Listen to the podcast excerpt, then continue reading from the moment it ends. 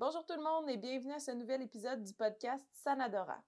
Aujourd'hui, je réponds à une question que j'entends énormément, euh, beaucoup chez les femmes. Euh, en fait, je travaille beaucoup avec les femmes, fait que c'est beaucoup de vous que j'entends ça, mais j'ai l'impression que c'est quelque chose qui revient plus souvent chez les femmes. Et la question est pourquoi j'arrive pas à perdre du poids malgré que j'ai une bonne alimentation? Donc, dans le podcast aujourd'hui, je t'ai préparé cinq points qui font que tu ne perds pas de poids malgré ta bonne alimentation.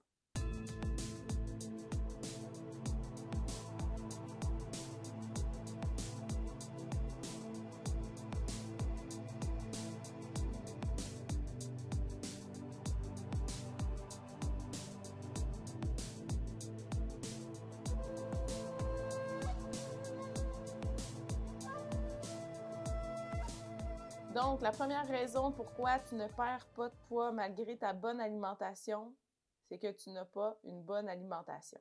Et là, je m'explique parce qu'une bonne alimentation, c'est vraiment vague. Quand euh, j'arrive avec une nouvelle cliente avec qui, euh, avec qui je travaille, qui me dit j'aimerais ça perdre 30 livres et je lui demande comment va ton alimentation et elle me répond ah ben je mange bien. Ben non il y a quelque chose que tu fais qui ne fonctionne pas. Et c'est pas nécessairement ta faute parce que ce qu'on croit qui est une bonne alimentation, c'est pas toujours le cas.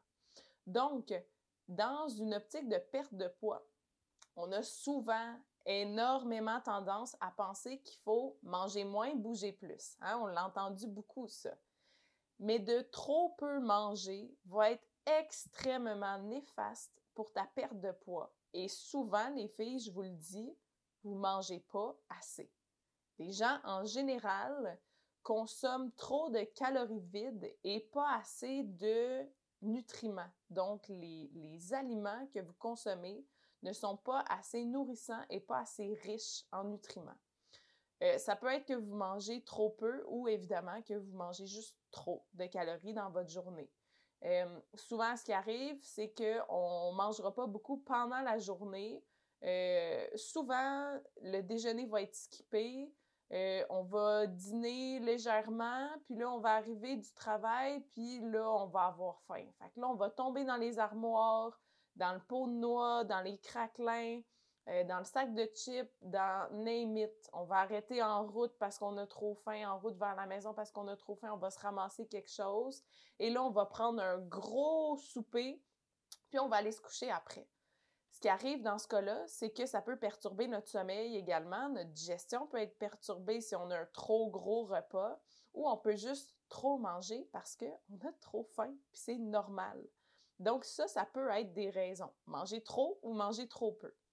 Ça peut aussi être le type d'aliment qu'on vient manger. Donc, peut-être qu'on va manger trop d'aliments inflammatoires. Et là, c'est difficile de vous nommer mange pas ça, mange pas ça, mange pas ça, mange pas ça, c'est inflammatoire parce que ça dépend de chaque personne. Puis ça dépend de euh, où est votre digestion en ce moment. Je prends moi, par exemple, il y a eu une période dans ma vie où je ne pouvais pas manger de patates douces ou de carottes parce que ça me donnait des crampes euh, des ballonnements, des problèmes digestifs et ça faisait que je perdais pas de poids. C'est des carottes puis des patates douces, là. On s'entend, ça devrait être facile à digérer. Euh, c'est des aliments qui sont santé, mais pour moi, à ce moment-là de ma vie, ça ne fonctionnait pas. Des fois, ça peut être dans la quantité aussi de ces aliments-là. Encore aujourd'hui, si je mange une grosse portion de patates douces à tous les jours pendant plusieurs jours consécutifs, ben je vais être ballonnée, je vais avoir euh, des petites crampes, euh, je vais avoir des petits problèmes digestifs. Donc, j'ai trouvé la quantité qui, pour moi, était favorable et peut-être d'autres aliments qui sera mieux. Donc, c'est de trouver quels aliments sont euh, idéaux ou non pour vous. Et ça, c'est vraiment du essai-erreur. Donc, je vous conseille vraiment d'écrire ce que vous mangez et d'écrire vos symptômes. Par exemple, si vous avez des crampes, des gaz, de la constipation, de la diarrhée, des ballonnements, des maux de ventre, euh, écrivez sur une feuille vos symptômes, puis écrivez ce que vous avez mangé. Vous allez pouvoir faire des liens de cette façon-là. les problèmes digestifs aussi sont extrêmement fréquents, beaucoup chez les femmes. Euh, on va avoir tendance à manger trop rapidement, à manger sur le fly, à manger sur le coin du bureau, à manger devant son ordi en travaillant, euh, à, à pas mastiquer assez nos aliments, à être sur notre selle, notre ordi ou devant la télé en mangeant. Donc, tout ça euh, n'optimise pas la digestion. Donc, prends le temps de bien mastiquer tes aliments avant de les avaler et concentre-toi sur manger ton repas tout simplement au lieu de faire 100 000 choses en même temps ou de manger en étant hyper pressé. Deuxième point, pourquoi tu ne perds pas de poids malgré ta bonne alimentation, c'est que tu ne bouges pas suffisamment, pas assez fréquemment ou pas assez intensément. Donc, si tu as un travail assis et que le soir, tu t'assois devant la télé ou tu lis un livre, il y a peu de chances que tu réussisses ta perte de poids, même si tu as une bonne alimentation, parce que tu ne bouges pas suffisamment. Si tu vas prendre euh, des marches 20 minutes euh, trois fois par semaine, ben ce sera peut-être pas assez fréquemment ou assez intensément. Si tu ne t'entraînes pas fréquemment, l'intensité doit être élevée. Si, au contraire, tu souhaites diminuer l'intensité, il ben, faut que tu en fasses plus souvent. Et là, ça n'a pas besoin d'être deux heures. En fait, il ne faut pas que ce soit deux heures euh, au gym à tous les jours.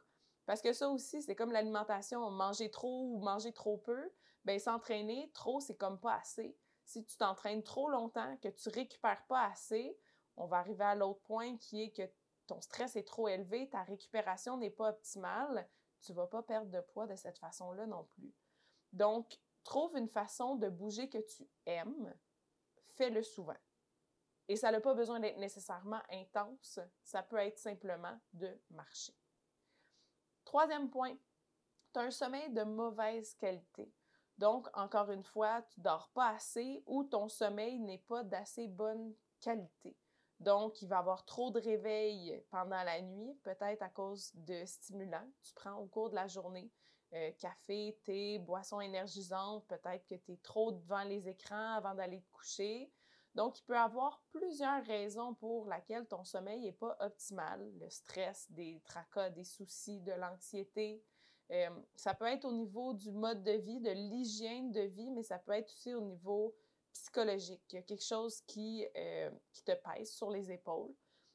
Donc, ton sommeil, c'est vraiment important de l'optimiser, de dormir entre 7 et 9 heures par nuit et idéalement sans réveil pendant ta nuit. Et là, celles qui disent Ah, mais moi, j'ai juste besoin de 5 heures. C'est rare que j'entends ça des femmes, honnêtement. C'est plus les hommes qui vont dire ça. Moi, je fonctionne bien avec 5 heures de sommeil. Ben non, ben non, tu es un humain, puis tu fonctionnes. Peut-être que tu es fonctionnel, mais tu clairement pas optimal. Et pour une perte de poids, tu dois aller vers optimiser tes habitudes de vie et ça passe aussi par ton sommeil. Donc, sommeil de qualité, 7 à 9 heures par nuit, idéalement sans réveil. Oui, il y a des suppléments qui peuvent venir aider au sommeil, mais encore là, si tu écoutes un film d'horreur à deux pouces de ton écran, pleine luminosité avant d'aller te coucher, en buvant un café, puis que tu prends de la mélatonine puis du magnésium, ben ça se peut que tu dormes pas pareil. Fait les suppléments sont là pour supplémenter et non pas pour remplacer des bonnes hygiènes de vie. Si tu as une hygiène de vie qui est médiocre, tu ne peux pas venir patcher ça avec de la supplémentation.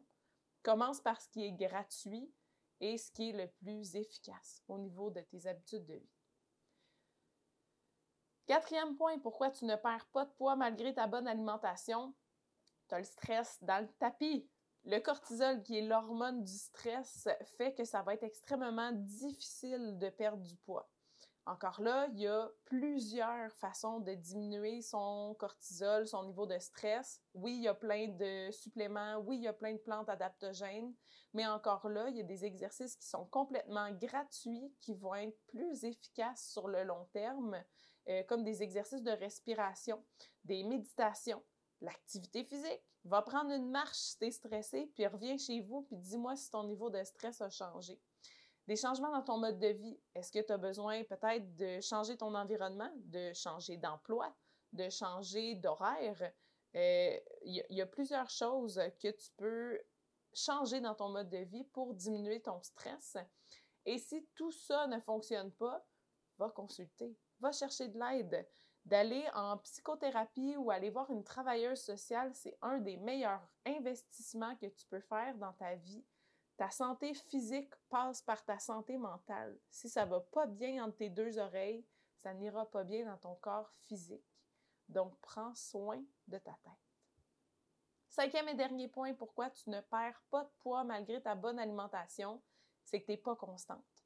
Tu vas te décourager après peu de temps, tu vas être trop intense, puis là, tu vas soit te blesser, te fatiguer, te décourager et tu vas arrêter. C'est très rare qu'on va prendre beaucoup de poids rapidement. Tu prendre un 50 livres, c'est rare que ça se fait en trois mois, à moins d'être alité et de ne pas bouger. Puis là encore, ça dépend. Mais tu sais, tout ça pour dire que la, prise de poids ne se fait pas en claquant des doigts, mais la perte de poids se fera pas en claquant des doigts non plus si on veut quelque chose de durable. On doit la raison pour laquelle le corps a pris du poids, c'est qu'il s'est adapté au mode de vie qu'on a actuellement. Donc, ce qu'on doit faire, c'est changer notre mode de vie pour que notre corps s'adapte à notre nouvelle réalité. Donc, tu dois d'abord poser les actions pour avoir les résultats et sois patiente parce que ça prend du temps. Puis là, je vais péter une petite coche, je vais essayer de me gérer parce que c'est un sujet qui me, qui me touche beaucoup puis qui me dérange énormément. Je trouve que les médias ont mis des idées dans la tête des gens par rapport à la perte de poids qui sont complètement irréalistes je nommerai pas d'émissions, mais il y a plusieurs émissions, il y a plusieurs émissions de perte de poids. Euh, je sais pas s'il y en a encore, probablement là, j'en écoute plus. Mais quand j'étais ado, j'écoutais des émissions de perte de poids, euh, beaucoup américains, que c'était super intense. Les personnes arrivaient là, ils pesaient 3, 4, 500 livres. Puis là, il leur faisait faire de l'activité physique à leur limite de leur capacité. On voyait jamais qu'est-ce qu'ils mangeaient, puis ils se faisaient crier dessus par des coachs à longueur de journée. Le monde perdait 15 livres dans une semaine. 15 fucking livres dans une semaine. Puis ils se faisaient éliminer parce que c'était pas suffisant. C'était eux qui avaient le moins perdu dans leur semaine. Après ça, les gens, ils arrivent en consultation avec moi, puis sont déçus parce qu'ils perdent 3, 4, 5 livres par mois. Mais c'est ça qui est normal. Si tu veux pas reprendre ton poids, tu dois développer de nouvelles habitudes de vie, développer un nouveau mode de vie et ton corps tranquillement va laisser aller le gras pour s'adapter à son nouveau mode de vie. Donc arrête de te comparer à ce que tu vois à la télé ou sur les médias sociaux parce que on voit pas le après de ces gens-là. Puis c'est pas vrai, parce que cette émission-là, il en avait fait un après, puis c'était vraiment pas Jojo. La majorité des gens avaient repris plus, voire euh, avaient repris tout leur poids, voire plus que ce qu'ils avaient perdu. Donc, vise le long terme. T'es mieux de perdre une demi-livre par semaine, mais jamais la reprendre pour le restant de ta vie que d'en perdre cinq en une semaine, puis de l'avoir euh, triplé dans trois mois, d'en avoir pris trois fois plus dans trois mois. Donc, vise quelque chose de durable. Donc, les cinq points, ton alimentation, ton activité physique, ton sommeil, ton stress et ta constance vont faire que tu vas réussir ta perte de poids. Si tu as des questions ou que tu as besoin d'un coup de main dans ta perte de poids, écris-moi sur Facebook ou sur Instagram. On va se planifier un petit appel Zoom pour voir si je suis la bonne personne pour t'aider à atteindre tes objectifs, puis on va se faire un plan de match ensemble pour ton objectif. Abonne-toi aussi à la chaîne YouTube. Chaque semaine, je publie des méditations guidées ou des cours de yoga gratuits. Puis il y en a même qui vont t'aider à perdre du poids. Et si l'épisode d'aujourd'hui t'a plu, partage-le avec une amie ou laisse un review ou un commentaire écrit. Ça me fait toujours plaisir de te lire. Sur ce, je te souhaite une belle fin de journée et on se parle dans un prochain épisode.